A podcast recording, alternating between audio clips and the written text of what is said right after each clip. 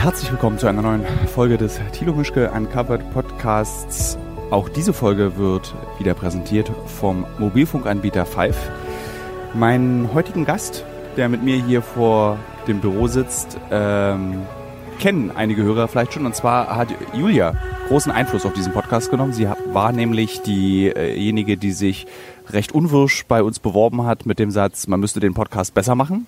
Dann fanden wir das alle gut, dann war sie da, dann wurde der Podcast besser, dann ist sie nach Taiwan gegangen und ich habe mit ihr über Corona gesprochen. Sie war in diesem, falls sich jemand noch erinnert, in diesem Einmal um die Welt mit Corona Podcast drin. Und jetzt sitzt sie wieder mir gegenüber, weil sie aus Taiwan zurück ist und wieder auch zu uns ins Büro zurückgekommen ist, worüber ich sehr froh bin. Und wir wollen mal so ein bisschen über die letzten Monate reden, über wie es im Ausland war, wie Studieren sich anfühlt, was die Zukunft sagt, ähm, wie du dich fühlst und so weiter und so fort. Schön, dass du da bist, Julia. Hi, ich freue mich auch sehr, dass ich wieder dabei sein darf. Wie lange bist du jetzt schon wieder in Deutschland? Ähm, ich bin Anfang Juli wiedergekommen und habe dann jetzt noch einen Monat bei meinen Eltern gewohnt in NRW, weil meine Wohnung in Berlin noch vermietet hatte. Und jetzt bin ich am Freitag nach Berlin gekommen und muss mich erstmal wieder ein bisschen einleben. Bist du früher aus Taiwan zurückgekommen wegen der Wohnung? Dass die, weil die noch, wenn die noch vermietet war, klingt es so, als wärst du einen Monat früher gekommen als du Nee, ich hatte eigentlich geplant, noch einen Monat irgendwie reisen zu gehen in Asien. Also wenn man Ach, ja, ja, schon mal da ist und Semesterferien hat, dann dachte ich eigentlich, ich könnte die Zeit nutzen und schön irgendwie noch Urlaub machen oder so, aber das ging ja jetzt nicht mehr. Deswegen bin ich dann zu meinen Eltern gefahren. Hättest du nicht in Taiwan? Ich meine, Taiwan ist ein sehr, sehr schönes, sehr kleines und überschaubares Land, aber es ist sehr schön. Hättest du da nicht noch so einen Ja, Monat sehr bleiben? schön, aber sehr klein. Also ich muss schon sagen, ich habe da irgendwie in dem, also ich war jetzt ein, fast ein halbes Jahr da und ich habe echt schon ungefähr jede Ecke gesehen. Also der Semesterstart wurde auch ein bisschen verschoben, wodurch wir irgendwie am Anfang noch zehn Tage frei hatten. Also ich war schon da, hatte aber noch zehn Tage frei dann und habe dann die Zeit schon genutzt, mit anderen Leuten da die ganze Insel abzufahren und haben schon total viel gesehen. Und im Semester am Wochenende hatte man ja auch nochmal Zeit und irgendwie hatte ich danach dann nicht mehr groß Lust. Es gibt ja diesen, ähm, wir, ach, wir sitzen ja, da ja morgens ist und wir den Podcast morgens aufzeichnen vom Büro, müssen wir auch Guten Tag sagen. Guten Tag, Foki. Guten Tag. Wir machen gerade Podcast, ja. äh, warst du auch an diesem, äh, oh, es gibt ja so irgendwie so einen Ort in Taiwan, wo so ähm, geile 70er Jahre Häuser leer an so einem Strand stehen. Ich habe das irgendwann mal. In, Die stehen gefühlt überall. okay. Ist, ist es so Ich leer, weiß jetzt Land? nicht speziell, welche du meinst, aber Es ist so leere ein- Häuser an Stränden gibt es viele. Warum ist denn das so?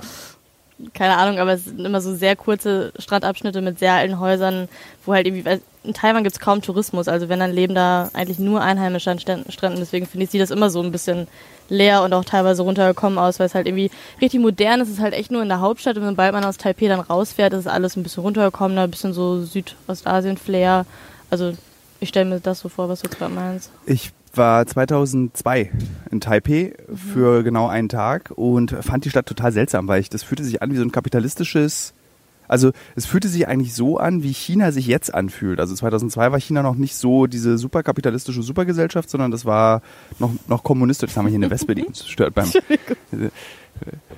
äh, es fühlte Ja, sich so, äh, du hast halt irgendwie so dieses eben eine, eine westliche Stadt, aber du hast dann trotzdem die Plakate von den Politikern an den Häusern gehabt zum Teil. Ist es immer noch so in, in Nee, Taiwan? Das war jetzt gar nicht so. Es hat sich angefühlt wie jede andere moderne Stadt in Asien, würde ich sagen. Ich kann es jetzt nicht vergleichen, wie es in China ist, weil da war ich einfach noch nicht. Aber also ich muss sagen, ich fand Taipei im Vergleich zu anderen großen asiatischen Städten etwas langweilig. Hm? So es ist modern, aber irgendwie trist und irgendwie du hast schnell irgendwie alles gesehen. Aber kommunistisch oder so habe ich da jetzt nichts empfunden, Hast du was gemerkt von diesem von dieser Antipathie gegenüber China? Dass man einfach nicht drüber spricht. Ah, okay. Also so diesen Punkt hat man da erreicht, dass einfach nicht über China gesprochen Ja. wird. Also ich habe das schon gemerkt bei Kommilitonen oder so, sobald man irgendwie mal was gefragt hat oder angesprochen hat, dass einfach, es wurde irgendwie ein bisschen ignoriert und so. Also es wurde das Gefühl gegeben, dass man nicht wirklich darüber reden möchte einfach und dann wurde es auch, also ich habe dann nicht weiter nachgehakt. Ich hatte dann auch keine Lust, die Leute in so eine unangenehme Situation zu bringen. Verstehen die sich eigentlich als Chinesen auf einer Insel oder sind das richtig, sie verstehen sich als Taiwanesen, Taiwanesen. Taiwanesen oder Taiwaner, kann man sagen. Taiwaner. ja. Ja, nee, auf gar keinen Fall. Also die ziehen da eine ganz klare Linie zwischen. Die möchten auch nicht irgendwie als Chinesen bezeichnet werden. Die wollen sich auch abheben dadurch, dass sie sagen, dass sie viel freundlicher sind und nicht so laut schmatzen und irgendwie, keine Ahnung, besser klarkommen mit anderen Leuten. Und also die wollen wirklich nicht als Chinesen bezeichnet werden. Ist es wahr? Schmatzen sie weniger und sind sie freundlicher? Ja. Das ist geil, irgendwie so ein hat, hat Ich kann es halt nicht vergleichen, ich war noch nie in China, das ist ja wahrscheinlich so ein Vorurteil, das Ja, die eben, dann das selber haben. ja. Ne? Ich kann das jetzt, also ich kann nichts dazu sagen. Also ich kenne tatsächlich sehr viele Chinesen, war schon einige Male in China und kenne auch die Erfahrung äh, mit äh, schmatzenden, lauten Chinesen, aber ich kenne die gleiche Erfahrung auch mit schmatzenden, lauten Deutschen. Ihr wollte ich gerade sagen, also Ja. schmatzende Leute kenne ich Also auch. es gibt, dieses, es gibt dieses Klischee eben vom, vom rülpsenden, äh, pupsenden Chinesen, der im Restaurant so irgendwie auf den Boden spuckt, weil alles so toll schmeckt, aber das Ja. habe ich irgendwie auch noch nie erlebt. das ist so. Verbreiten die Taiwanesen halt auch ein bisschen. Ja. Keine Ahnung. Wie war äh, die Corona-Zeit jetzt? Also du hattest ja im Podcast damals erzählt, dass es irgendwie super souverän alles gelöst wurde, relativ unaufgeregt sich darum gekümmert wurde, aufgrund einer Pandemie, die es vorher schon gab. Kannst du uns da nochmal, um einen richtig unangenehmen Begriff zu benutzen, aufgleisen, bitte? Ähm, ja, das war ja damals, wie hieß das, SARS? Genau, SARS-1 Genau. oder SARS hieß es Genau, einfach. das war schon mal eine Pandemie, die ja in Asien irgendwie bekämpft werden musste und dadurch waren die Taiwanesen unter anderem schon sehr gut darauf vorbereitet und haben halt irgendwie schon so Pläne aufgestellt, was sie machen würden, wenn es nochmal dazu kommt und genau das konnten die halt jetzt nutzen und haben halt super schnell die Grenzen zugemacht, ähm, ganz schnell irgendwie, dass jeder Masken tragen musste, also U-Bahn durfte man nicht mehr betreten Mhm. ohne Masken, musste man auch in der Uni tragen, in jedem Laden und das irgendwie generell ja in Asien eigentlich ein Ding ist, dass man Maske trägt, um sich irgendwie vor Krankheiten zu schützen oder auch andere Leute zu schützen, damit man sie nicht ansteckt. Und war nochmal die Frage? Die Frage war, wie souverän die da jetzt nochmal umgegangen sind, auch im weiteren Verlauf. Du bist ja länger geblieben. Also wenn du Ja. bis Juli da geblieben bist, hast du ja noch den weiteren Verlauf, die Angst vor der zweiten Welle. Äh, Gab's eigentlich gar nicht. Also es gab irgendwie keine Angst. Die Leute waren irgendwie so, ja, wir setzen jetzt alle eine Maske auf und dann wird's uns gut gehen. Also haben alle irgendwie, ja, vielleicht sind die ein bisschen weniger essen gegangen, zumindest ältere Leute. So meine Kommilitonen aus der Uni jetzt nicht. Die haben ganz normal ihr Leben eigentlich gelebt. Mhm. Bis auf Partys haben sie vielleicht darauf verzichtet. Aber sonst war's das. Also Ja. Ähm, hast, konntest du beobachten, zum Beispiel Thailand macht das ja auf eine ganz extreme Art. Die machen ja wirklich komplett alles runterfahren. Keiner darf einreisen, keiner darf sich bewegen. Jetzt gibt es diese große Debatte in Thailand. Irgendwie Ausländer dürfen nicht an Marathonsen, ist denn der Plural von Marathon? Marathonsi? Marathons?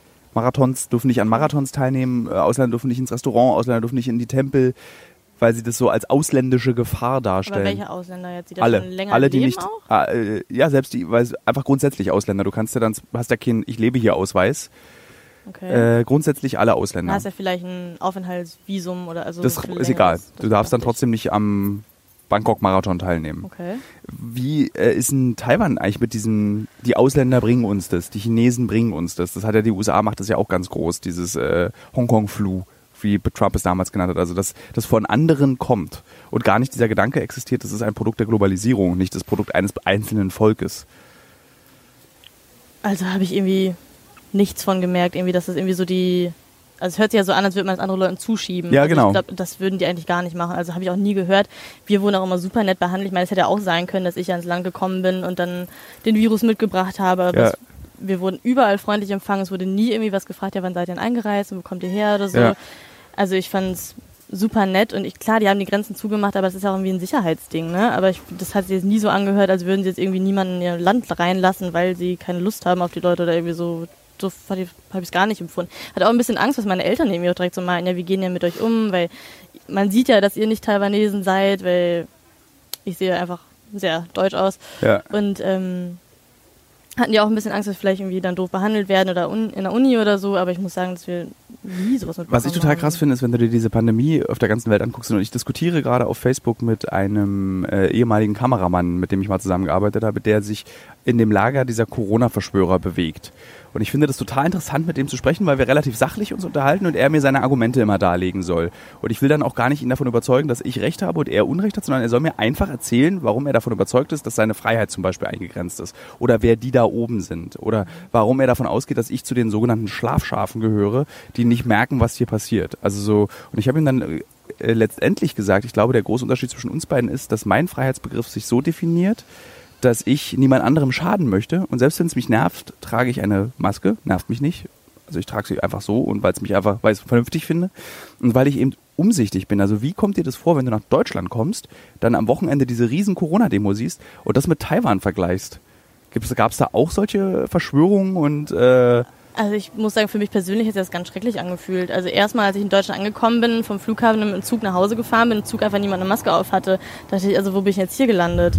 Also ich finde das, und dann, weiß nicht, in, also meine Eltern wohnen in einer kleinen Stadt, da ist es einfach nicht so eng und da fällt es mit der Maske vielleicht nicht so auf, aber dann bin ich am Freitag nach Berlin gekommen und ich hatte ehrlich gesagt so einen kleinen Kulturschock irgendwie auch, weil einfach überall super viele Leute auf den Straßen waren und in den Läden und jeder geht überall rein, irgendwie sich einen Döner holen oder eine Maske zu tragen und so und ich war irgendwie ganz erschrocken, weil ich irgendwie dachte so, warum sind denn irgendwie alle plötzlich so rücksichtslos? Also das habe ich in Taiwan halt gar nicht erlebt. Da ist Ja. halt, weiß ich, jeder hat eine Maske auf und niemand will dem anderen zu nahe kommen oder irgendwie dann irgendwie in eine unangenehme Situation bringen und so. Und hier habe ich das Gefühl, dass alle irgendwie. Und das ist genau das, was ich auch herausstellte bei dieser Corona-Demo. Es geht den Leuten nicht um Freiheit, sondern es geht ihnen um Egoismus. Und das ist Ja, auch voll. grundsätzlich vollkommen okay, denn der Freiheitsbegriff kann ja auch mit Egoismus definiert werden. Wenn Freiheit für dich bedeutet, dass du nach deinem Besten für dich Willen entscheidest, dann ist es deine Definition von Freiheit. Aber ich finde eben, Freiheit ist, wenn wir uns alle so verhalten, dass es allen gut gehen kann. Das ist für mich so ein Freiheitsbegriff einfach so. Wenn wir die Möglichkeit haben, so zu handeln, mein Umfeld und mein erweitertes Umfeld durch mein Handeln nicht geschädigt wird, dann lebe ich in einer freien Gesellschaft. Wenn ich unterdrückt werde, ich darf das nicht sagen, ich darf mich so nicht verhalten, ich darf mich so nicht kleiden, dann leben wir in einer unfreien Gesellschaft. Aber ich finde dieses, dieses, ich finde dieses bizarr. Also auch weil diese, also zum Beispiel dieser, dieser junge Mann, mit dem ich da eben diskutiert habe, junger Mann klingt, als wenn ich 60 wäre, der ist glaube ich genauso alt wie ich, äh, der erzählte mir dann auch irgendwie sowas, ja, für ihn ist es eine, diese Krankheit gäbe es doch gar nicht. Sie hat ja gar keine, so- also solange man keine Symptome oder Beschwerden zeigt, sei eine Person nicht krank. Warum solle man dann eine Maske tragen? Und dann habe ich ihm erstmal aufgeschrieben, irgendwie, ey, jede, nenn mir eine Krankheit, die sofort ohne Symptome losgeht. Mhm. Und dann bist Virus du und direkt dann bis am Niesen oder. so, so, so viel, oh, hast mich jetzt irgendwie angenießt und ist Ja. nicht sofort weiter. Also es gibt, also das war so, und das hat dann auch wieder verdeutlicht, wie schwer das ist, so eine Diskussion auch zu führen, weil du, ich will ihn ja nicht belehren. Und ich will nicht sagen, du dummer Trottel, woran glaubst du da eigentlich? Das macht doch alles, überhaupt keine Hand und Fuß. Aber eben durch die feste Überzeugung, dass das wahr ist, was er glaubt und mich davon zu überzeugen, dass es ich eben doof sei, das macht es dann immer so schwierig, finde ich.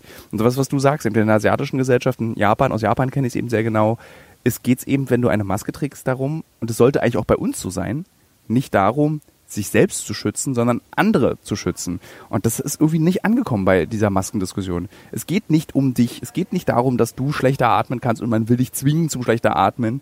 Man will irgendwie, keine Ahnung, was da diese ganzen Theorien sind, warum Leute keine Maske tragen wollen. Es geht darum, dass du andere schützt.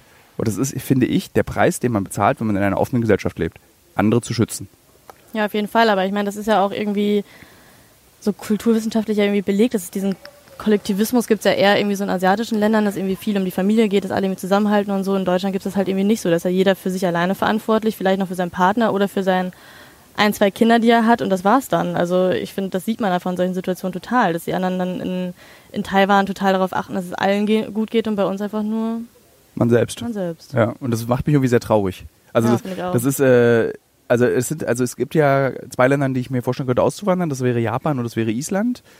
Und in Island leben halt so wenig Menschen, da brauchst du einfach keine Maske tragen. Die haben ja, glaube ich, auch irgendwie sich das halbe Land durchgetestet. Da kannst du, Island wird ja gerade benutzt für so ganz viele Studien, weil du ja so eine hohe Testmöglichkeiten, also 350.000 Menschen kriegst du ja relativ schnell getestet und dann kannst du mal gucken, wie sich dieser Virus verbreitet, wie schnell das funktioniert. Und dieses, also diese Pandemie hat in vielen Ländern eben gezeigt, wie gut eine Gesellschaft funktioniert und sie zeigt aber auch, wie schlecht eine Gesellschaft. Oh, ein ganz alter Hund läuft hier gerade an uns vorbei. Lauf, lauf, lauf, lauf. Ähm, und zeigt eben auch in unserer Gesellschaft, wie zerrissen wir eigentlich sind. Und das ist eigentlich ein, also es legt so ein bisschen was bloß. Und das ist eigentlich angsteinflößend. Würdest du lieber die Corona-Pandemie in Taiwan überstehen? Auf jeden Fall. Also sieht man ja, dass die Leute da irgendwie rücksichtsvoller sind und da geht niemand mit 20.000 Leuten auf die Straße und demonstriert, weil er eine Maske tragen soll. Also ich habe mich da viel sicherer und wohler gefühlt und ja, hatte auch kurzzeitig überlegt, ob ich nicht vielleicht ein bisschen länger auch da bleibe, vielleicht dann noch ein Praktikum mache oder so, aber irgendwie war es mir dann doch etwas zu langweilig, aber Ja. Ja. Aber jetzt bist du ja wieder hier. ja, freue mich auch. Äh, Finde ich auch, wir, finden, wir freuen uns auch alle sehr, dass du wieder da bist und dass wir weiter zusammenarbeiten können. Das äh, ist sehr schön. Äh, Kaspar, der auch schon in dem Podcast, hast du dir den angehört? Ähm, Klar, genau, das, Folge. der hat so ein bisschen dieses Podcast-Game übernommen, wenn der Kaspar wieder da ist, weil der ja nämlich eine Erkältung hat und wir alle etwas besorgt sind. Wenn er wieder da ist, dann wirst du auch mal geupdatet, was wir da so in den Podcast-Sachen vorhaben, denn wir haben da was vor. Ähm, ja, jetzt, lustigerweise habe ich irgendwie das Gefühl, man könnte ganz viel reden, aber jetzt ist mir gerade keine, keine, keine Anschlussfrage eingefallen. Äh, wie lange musst du noch studieren? Äh, ich muss nur noch meine Masterarbeit schreiben. Also ich habe jetzt eigentlich alles fertig gemacht, alle Kurse. sollte ich einen Schluck trinken, aber ich kriege die Trink Flasche mal. nicht auf. Soll ich dir die Flasche mal aufmachen? Ähm, ja, ich muss noch meine Masterarbeit schreiben, dafür drücke ich mich jetzt gerade noch ein bisschen. Ja, was machst du denn Also- als Thema? Ja, das weiß ich halt noch nicht. Ah, du weißt gar nichts. Nee, Kannst du also nicht hier aus bei uns was rausziehen, was du als Thema nehmen könntest? Ja, habe ich auch schon überlegt, aber Dann könnten wir dir so einen schlechten Arbeitsvertrag als Werkstudent anbieten. Oh. So schlecht bezahlt unter Mindestlohn, weil ist ja Werkstudent. Ist ja, Wahnsinn. ist, ja- ist ja, ich möchte ja direkt drauf eingehen. was ist denn das, was dir eigentlich am meisten fehlt an Taiwan? Also wenn du wieder, wenn du an- daran denkst, nicht nur die Umsichtigkeit, sondern auch so, gibt's auch so Essen und wie ist denn eigentlich taiwanesisches Essen? Da habe ich gar keine Vorstellung. Als ich damals in Taiwan war, habe ich einen Chicken McNuggets ge- hab ich da gegessen. Das Echt? weiß ich noch, ja. So einer bist du? Ja, ich, das war meine erste große Okay, du warst Auslandsreise. einen Tag da, ne? Ja, und ich war nur einen Tag da. Hm, Okay. Ähm, ja, taiwanesisches Essen ist super lecker, aber relativ einseitig, finde ich, weil wenn man vielleicht schon mal woanders in Asien war, weiß man, dass es total leckeres Essen in Asien gibt und irgendwie, weiß nicht, wenn ich so an Thailand denke, irgendwie da so viele Gewürze und irgendwie alles total unterschiedlich, jeden Tag kann man was anderes essen. Hatte ich mir in Taiwan auch so vorgestellt, aber war nicht ganz so. Es war super lecker, aber irgendwie ein bisschen monoton. Also es gab halt oft Nudeln oder Reis und dann entweder mit äh, Hackfleischsoße oder mit Erdnusssoße und manchmal auch noch eine Suppe drauf. Das klingt so ein bisschen wie so äh, WG-Essen. Als, Nein. La als Landesernährung. Heute gibt's Nudeln mit war Hackfleisch. schon, war schon viel leckerer. Okay. Aber trotzdem, also nach einem halben Jahr hatte ich mir da irgendwie ein bisschen was anderem gesehnt. Was war eigentlich der Grund, warum du da bist? Also du bist ja nicht selbstständig, du bist ja nicht für dich dorthin gegangen, oder, sondern du bist, hast deinen Freund begleitet, wenn ich mich recht erinnere, oder sehe ich das falsch? Hm, Wir haben uns gegenseitig begleitet. Ja, das ist okay, sehr selbstbewusst. Wir haben zusammen entschieden, dorthin zu gehen. Ja, Ähm, nee, wir hatten beide einfach Lust, ein Auslandssemester zu machen. Wir haben das schon mal im Bachelor zusammen gemacht. Da waren wir in Südkorea. Und das war ganz cool. was studiert dein Freund? Ähm, ich hoffe, er hört sich das jetzt nicht an. Er hat einen Bachelor in BWL gemacht und jetzt Hm, studiert fein, er. oh, ist richtig mutig, BWL. Jetzt studiert er. Warte. Oh mein Gott, das müssen wir raus. Das finde ich ganz lustig. Wie alt Ähm. ist dein Freund? Hat dein Freund Geburtstag? Ich kann dir gleich die ganzen anderen unangenehmen Testfragen stellen. Das ist, er studiert immer nur BWL, aber mit dem ähm, Fokus auf Nachhaltigkeit und so Entrepreneurship. Okay. Der hat einen ganz schwierigen Titel. Ich habe vergessen, was du Den- studierst. Ich? Ja. Das weiß ich, ich studiere Sprache und Kommunikation. Ah ja, okay, gut. Äh, welche Sprachen sprichst du dadurch? Äh, Deutsch. Okay. Das Studium ist auf Deutsch, aber ich spreche auch noch andere Sprachen. Was, was sprichst du denn für Sprachen? Äh, ich spreche Deutsch Ja. und Englisch. Das habe ich auch im Bachelor studiert und Spanisch habe ich auch im Bachelor studiert. Und ich spreche Polnisch, weil meine Eltern aus Polen kommen. Und ich kann noch ein bisschen Französisch. Und ich kann noch ein bisschen Portugiesisch. Das habe ich auch im Studium gelernt in meinem Bachelor. Könntest du mir Spa Ich will ja wieder ins Darien Gap. Äh, möchte dafür aber fließend Spanisch sprechen, damit ich mich mit den äh, Indigenen dort vor Ort unterhalten kann und ich nicht da immer nur sitze und irgendwie mir die tollen Geschichten nur ausdenken kann, die sie mir erzählen müssen, wollen. Könntest du mir Spanisch beibringen, so dass ich es sprechen kann? Ja, ich habe Spanisch auf Lehramt studiert. Ne? Also, Das klingt eigentlich danach. eigentlich Eigentlich, eigentlich klingt es genau danach. ja, theoretisch schon, ich glaube schon. Dann möchte ich dir jetzt hiermit sagen, ich möchte, dass du mir Spanisch beibringst. Oh Gott, ja. Also wirklich. Also wirklich, also jetzt nicht nur für den Podcast und für Aber den. du weißt, dass es länger als eine Stunde dauert, ne? Ja, also, Wir machen jetzt einen Podcast. Äh, ist eine neue, äh, neue Serie an Podcast, wo du mir einfach Spanisch beibringst. Die Leute können mir dabei zuhören und dabei Spanisch wollen wir mal lernen. nachsprechen. Dann. Ja, Moment, eigentlich ist es gar nicht so eine schlechte Idee, oder? So Sprachlernen-Podcasts? Ich glaube, es gibt es als App schon. Okay. Lass uns diese, lass uns das, warte mal, wie könnte man sowas nennen? Duolingo. Zwei Menschen reden miteinander. ähm, wo geht's als nächstes hin? Also wie lange können wir jetzt eigentlich mit dir arbeiten? Das ist ja dann immer bei diesen jungen Menschen so, zu denen du, du gehörst, die sind ja immer so, äh, Ähm, ja, das weiß ich gerade noch nicht so genau. Eigentlich war geplant, dass ich im August und September jetzt hier arbeite und im Oktober nach Singapur gehe für ein Praktikum. Hm. Aber ich weiß nicht genau, ob es klappen wird. ich glaube nicht. Wegen Corona. Ja, es war irgendwie auch so eine Sache, ich glaube, ich muss mich ein bisschen selber dafür entscheiden, ob es klappt oder nicht. Also ich könnte ein Visum kriegen und beantragen, so ein Arbeitsvisum, Ja. müssen aber vorher zwei Wochen in Quarantäne gehen in einer Unterkunft, die mir dann da gestellt wird, sind dann so Hotels, wo alle Leute, die gerade eingereist sind, zusammen drin wohnen. Klingt nett irgendwie. Klingt wie Ferienlager. Ja, aber du bist halt in einem Zimmer eingesperrt. Aber kannst du nicht auf den Flur gehen? Nee. Du musst, du musst, Du musst in dem Zimmer drin sitzen bleiben. Also ich habe das gestern nochmal genauer durchgelesen. Du Boah. musst in dem Zimmer drin sitzen bleiben und es wird halt immer Essen vor die Tür gestellt. Und das sieht auch so ein bisschen so, wie man sich so Gefängnisessen vorstellt. Weißt du, in so einem, so einem quadratischen Ding mit Ja. so kleinen Abteilen, wo da ein bisschen Bohnen drauf liegt, ein bisschen Reis und so, wo ich mir dachte, also ich habe mir das bei Instagram mal angeguckt mit so Hashtag und dann irgendwie SHN oder so hieß das, diese Unterkunft. Und dachte mir so, oh Gott, ich weiß nicht, ob ich da hin möchte. Also, weiß ich, zwei Wochen dann in der Quarantäne sitzen, alleine in einem Zimmer eingesperrt sein, damit ich danach dann acht Wochen Praktikum machen.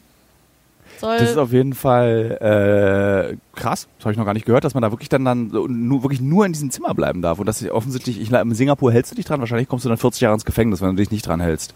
So wie ich äh, die singapurianische Regierung ja. kenne und einschätze.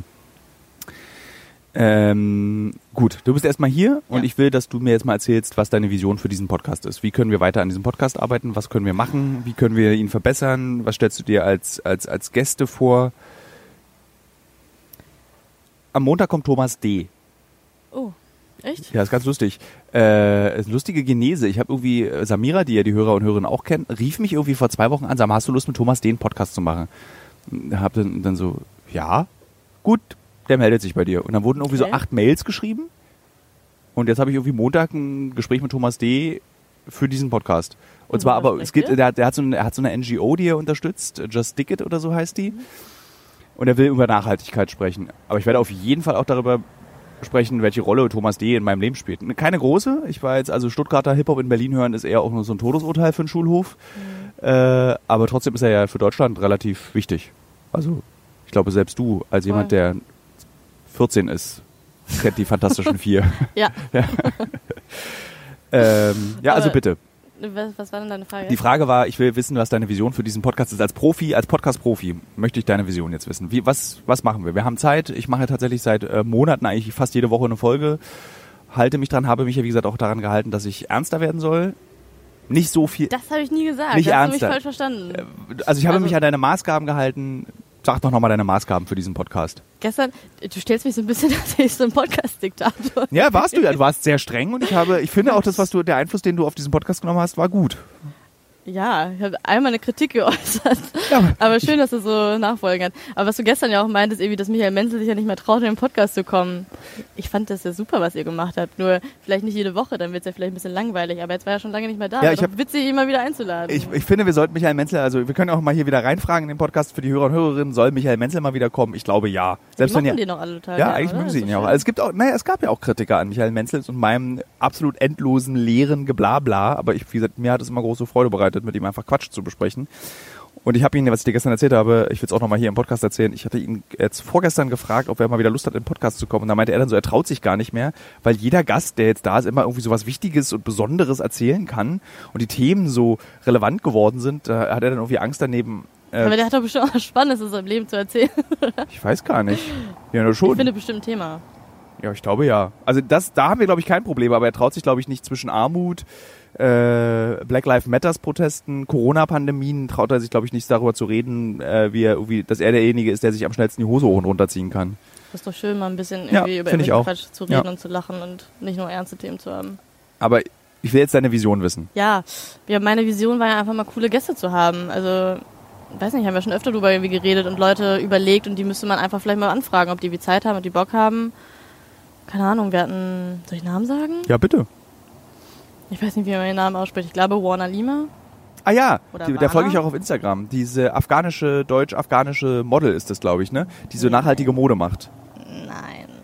Nee. Nee? Ja, nee, ich glaube, ist sie Afghanerin? Oder? Ja, kann sein. Ich glaube ja. Ja, aber ähm, die ist Moderatorin, die ist bei MTV und die hat auch. Aber sie macht irgendwas mit nachhaltiger Mode, wenn ich ihr ich im glaube, Instagram sie trägt einfach gerne nachhaltige Mode. Okay, wenn das reicht, da was mit nachhaltiger Mode zu machen, sie zu tragen. Ja, okay. Okay, dann mache ich nichts mit nachhaltiger Die Mode. hat auch, ähm, ich weiß nicht, ob es NGO nennt. Also ich glaube schon, die sammelt halt Geld für, ich glaube, das heißt Vision for Children oder Ja. so. Stimmt. Das macht sie. Was ja auch wichtig wäre, weil ich ja auch immer betone, wie wichtig es ist, sich um die Kinder der Welt zu kümmern und ihnen Bildung zu geben. Das halte ich ja für das Allerwichtigste. Ja. So, äh, das könnte man tatsächlich mal machen, aber ich habe immer so, da, da habe ich immer, da habe ich immer Angst, wenn man so sich einen Gast einlädt. Jetzt zum Beispiel wir beide reden jetzt spontan. Wir haben gestern entschieden, wir machen das heute mal. Dann wird es immer so schnell zu so einem Interview. Und ich will ja mich eigentlich unterhalten. Und wenn du so Gäste hast, die du einlädst, weil sie eine Vision haben oder wahrscheinlich wie dieses Thomas D. Gespräch, Gespräch wird, das ist dann immer so eine Interviewsituation und nicht so ein Plaudern. Ja, stimmt. So, und das finde ich relativ. Kommt auf den Partner an, wie gut er spricht. Aber okay, wann er. muss es den Leuten einfach eher sagen. Komm, lass uns mal unterhalten. Nee, aber dass sie vielleicht darauf achten sollen, dass sie ein bisschen mehr so eine Unterhaltung wird und dass es kein Interview werden soll. Ja. Bringt vielleicht nicht bei jedem was, aber bei manchen Leuten bestimmt. Ja, zum Beispiel, glaube ich, bei Thomas D. ist es so, dass der so viele Interviews in seinem Leben schon geführt hat, dass der so diese zwei Persönlichkeiten hat. Der wird gar nicht in diese Plauderlaune kommen, weil er ja immer weiß, So, ich arbeite jetzt hier so ein Interview ab. Äh, Also Wanna Lima, so wird sie, glaube ich, ausgesprochen. Kann sein, ja. Und du wolltest immer noch mal Joko einladen? Mit Stimmt. dem könntest du schon richtig gut plaudern. Mit Joko könnte ich gut plaudern, das könnte ich wirklich Mhm. mal machen. Und mir fallen heute irgendwie keine, keine Namen ein. Es ist vielleicht auch noch einfach ein bisschen zu früh. Kann sein. Ja. Ich habe Gesichter in meinem Kopf, aber mir fallen die Namen dazu leider nicht ein. Das ist ja immer ein ganz guter Indikator dafür, dass wenn jemand relevant ist oder nicht, wenn dir der Name zu der Person einfällt, dann Nee, weißt ich du. kann mir sehr schlecht Namen merken. Okay. Ich bin froh, dass ich meinen Namen aus dem Beruf kenne. Ähm, wenn du jetzt hier weiter bei uns arbeitest, was ist eigentlich, wenn du deine Ma- Masterarbeit geschrieben hast mit einem Thema, was du noch nicht kennst? Ähm, ist dann deine berufliche Vision, Journalistin zu werden oder in diesem Bereich zu arbeiten? ja, auf jeden Fall. Ich würde gerne noch ein Volo machen. Weiß aber auch nicht wo. Das Problem ist auch, dass ich mich so langsam bewerben müsste, um dann nächstes Jahr anzufangen. Hm. Weiß aber trotzdem nicht wo. Und ja, da müsste ich mich mal langsam ranmachen. Ja. Studium und Volo. Meinst du das zu viel? Hm, halt, also wie gesagt, ich bin ja äh, die, äh, ich bin ja der, der sagt, Volo reicht. Aber jetzt habe ich ja schon studiert. Und dann würde ich ein Volo mitnehmen. Bitte nicht? Doch, würde ich mitnehmen. Ja, also ich meine, wie gesagt, du bist auch noch, also zum Beispiel war es ja bei uns früher so, wenn du mit dem Studium fertig warst, warst du so Anfang 30. So, und dann nochmal ein Volo on top und dann bist du 35. Und dann erst mit dem Arbeiten anfangen, ist ein bisschen spät. So, jetzt ist man ja irgendwie auch mit dem Studium mit 21 fertig und dann kann man auch nochmal ein Volo machen. Ja, ich bin dann 26 fast, wenn ich fertig bin. Du hast ein bisschen getrödelt, ne? Ein bisschen? Ich finde es gut.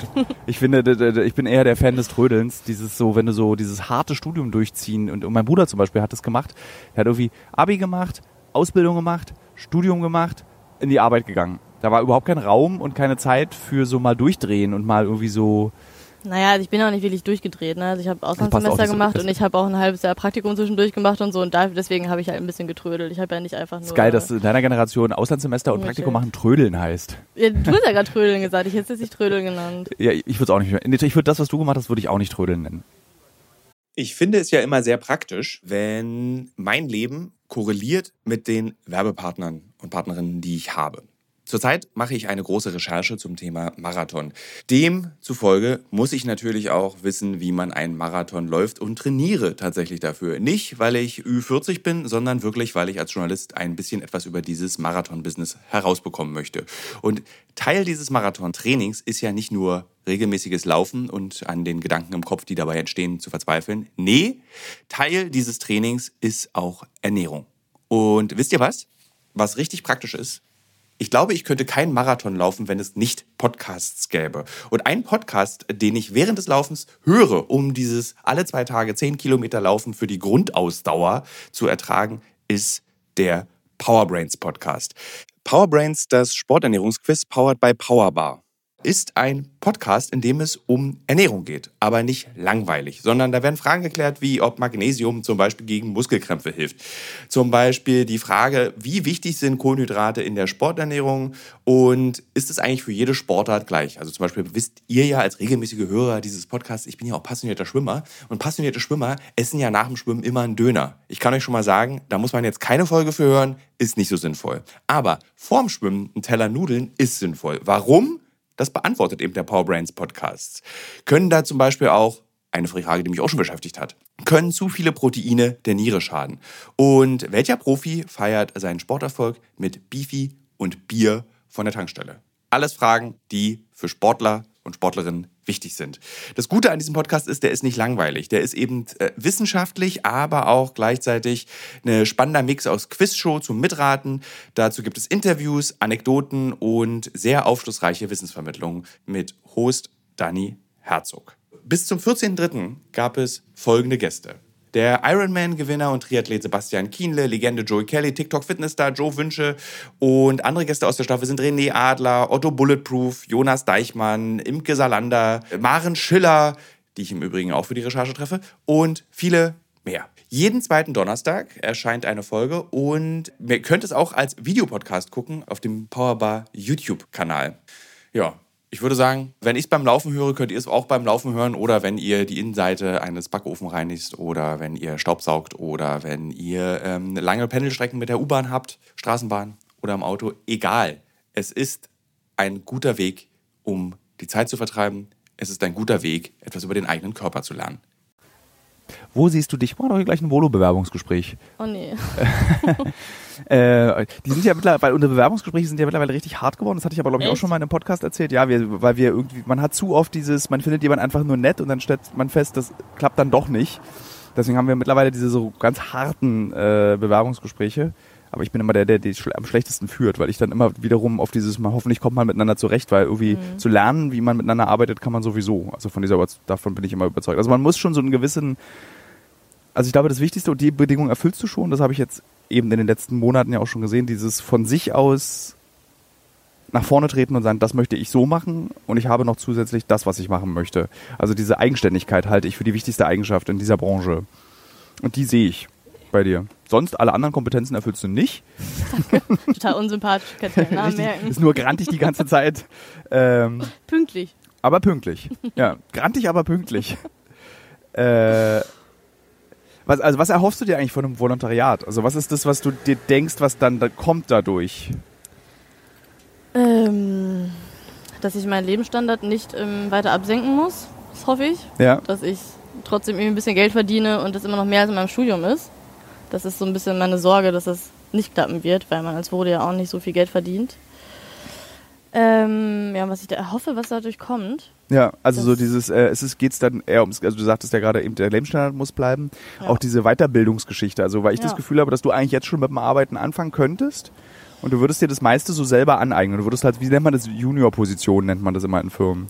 Ja, aber irgendwie denke ich so, dass ich dann vielleicht nochmal andere Kontakte knüpfen würde, wenn ich irgendwie in einer coolen Firma ein Volo mache und das auf dem Lebenslauf auch stehen habe und irgendwie nochmal richtig Zeit hätte, was zu lernen. Also ich habe irgendwie Angst, dass wenn ich irgendwo hinkomme und direkt anfange zu arbeiten, dass jemand auch viel mehr Erwartungen an mich hat, als wenn ich jetzt als Volo irgendwo einsteige, Ja. weil, keine Ahnung, dann habe ich ja irgendwie doch diese Volo-Position und weiß ich nicht, dann wird mir nicht so viel Verantwortung zugeschrieben, wie wenn ich jetzt komme und sage, hi, ich möchte jetzt gerne hier arbeiten. Ja, so würdest du zum Beispiel bei uns ein Volo machen, würde dir diese Verantwortung zugeteilt werden, als würdest du hier arbeiten. Du hast dann zwar diesen Volo-Titel, Ist dann bestimmt auch so, aber ich glaube, für mich selber würde ich mich dann irgendwie ein bisschen ja, sicherer fühlen, weil ich mir denken würde, so, ja, wenn ich es jetzt irgendwie verkacke, dann ja, okay, ich bin ja nur der Volo, ich darf das noch. Weißt du, so. Ich habe das Gefühl, ich habe noch nicht Erfahrung genug gesammelt, um wirklich mitarbeiten zu können. Würdest du schreiben, also Schreibe-Volo oder Bewegtbild-Volo oder wie, welche, welche Art Volo würdest du machen? Mm, Ich glaube, Bewegtbild. Also, was ich am allerliebsten irgendwie machen würde, wären so kurze Doku-Filme für YouTube oder so. Okay. Das finde ich richtig cool. Also warum YouTube? Und also warum nicht sagen, äh, ich würde gerne kurze Dokufilme für Galileo machen?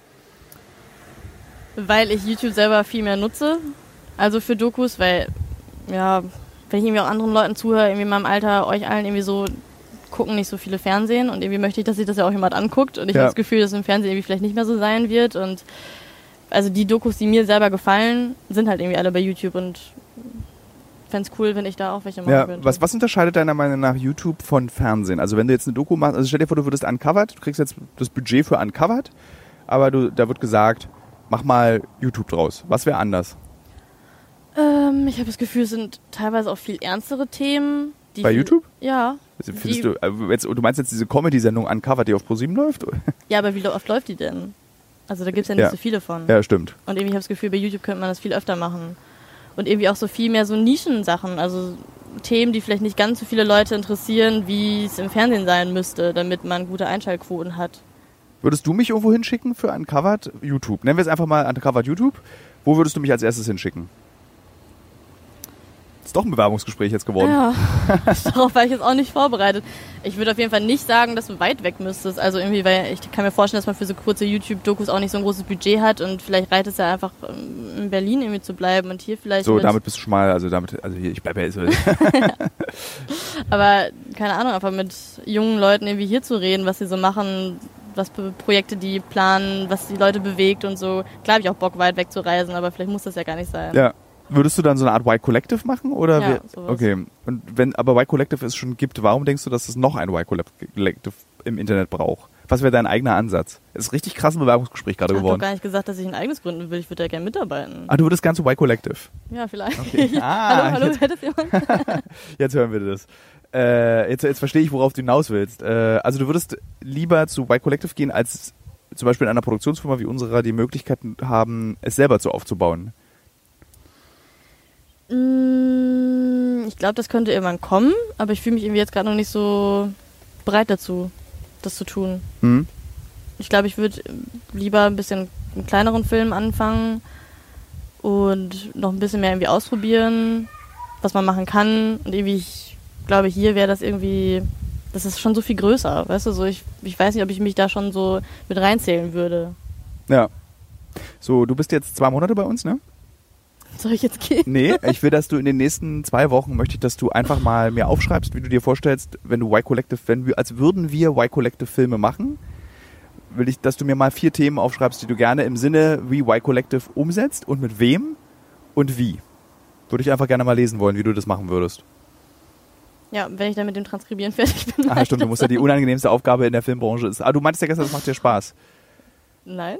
Nee? Habe ich das gesagt? Ich glaube ja, dann hast du Ich glaub, gelogen das, gestern. redet, das reden wir alle ein. Das macht doch total Julia macht es ja Spaß, siebenstündige Interviews sich anzuhören und die aufzuschreiben, was die Leute sagen. Mm, Naja, ich glaube, es kommt darauf an, wenn es ein spannendes Interview ist, dann macht das vielleicht auch mal Spaß. Mhm.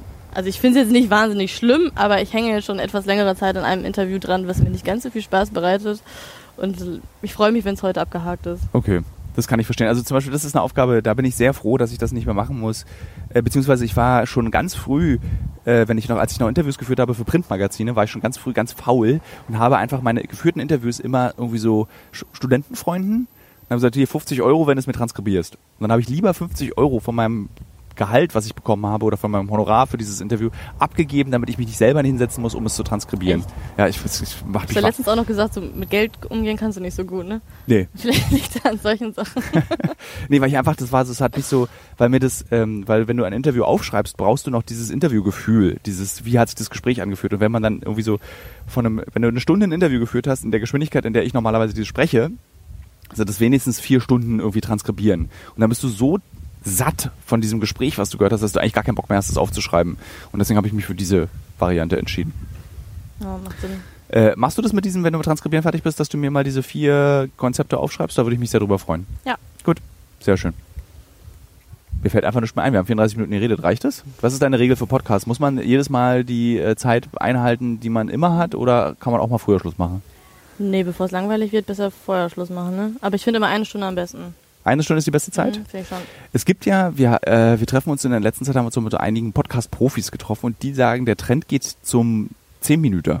Echt? Ja, dass die Leute irgendwie so ähm, kurze, weißt du, so, ich fahre 10 Minuten mit der S-Bahn, für die Zeit brauche ich einen Podcast. Was, was, was hörst du gerade für Podcasts eigentlich? Ähm, letzte Zeit irgendwie nicht mehr so viel, weil ich nicht so viel Zeit hatte. Wenn, dann höre ich deinen. Oh. Ah, ähm, letzte Zeit höre ich auch öfter Baywatch Berlin, heißt das so? Ja, der von Klaas. Weil mein Freund das sehr witzig findet und deswegen versuche ich das auch mal. Ähm, Fest und Flauschig, Der soll ja, immer. das ist ganz interessant, äh, es gibt jetzt eine in den Medienkreisen, also auf Medienwebseiten kannst du lesen, dass es Kritik an Fest und Flauschig gibt, dass die so ein bisschen den Wurf verloren haben. Ja, ist auch so. Deswegen hört mein Freund es auch nicht mehr, sondern jetzt lieber Baywatch Berlin, weil da kann er lachen.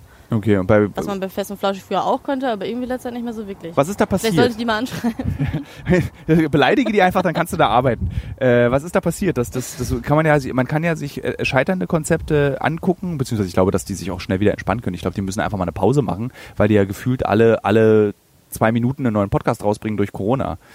Ich glaube, das ist einfach, die machen zu viele Das kann gut Podcasts. sein. Die haben das ja irgendwie, normalerweise war ja, glaube ich, immer der Tag, dass sie jeden Sonntag eine Folge veröffentlicht haben. Jetzt während Corona dann irgendwie noch mittwochs und dann ja irgendwann, glaube ich, auch jeden Tag oder so. Also ich habe Ja. es mir doch irgendwann nicht mehr angehört, weil zu viel, das macht ja irgendwie auch keinen Spaß. Also ich- du musst dir überlegen, du hast halt, du bist halt so am Tag, sagen wir mal, 17, Sch- sagen wir mal, 16 Stunden wach und jeden Tag von diesen 16 Stunden eine Stunde ja, Olli Schulz und Jan Böhmermann zu widmen, ist auf jeden Fall ein Commitment, was ich nur aus der katholischen Kirche kenne. voll. Also, weiß nicht, wer hat denn die Zeit dazu? Katholiken. Also während Corona, vielleicht als der Lockdown war, vielleicht manche Leute, Ja. aber ich glaube, das sind nicht viele. Äh, meine, ich habe hier meine stille E-Zigarette für den Podcast, deswegen äh, die ist gerade unter der Akku umgefallen. Äh, genau. Wo war ich stehen geblieben? Jetzt habe ich mich selbst abgelenkt. Dass es zu viel war, was Zu viel. Ähm, bei Fest und Flauschig passiert ist. ja, ich würde sagen, wir machen Schluss. Können wir machen. War sehr schön. Fand ich auch.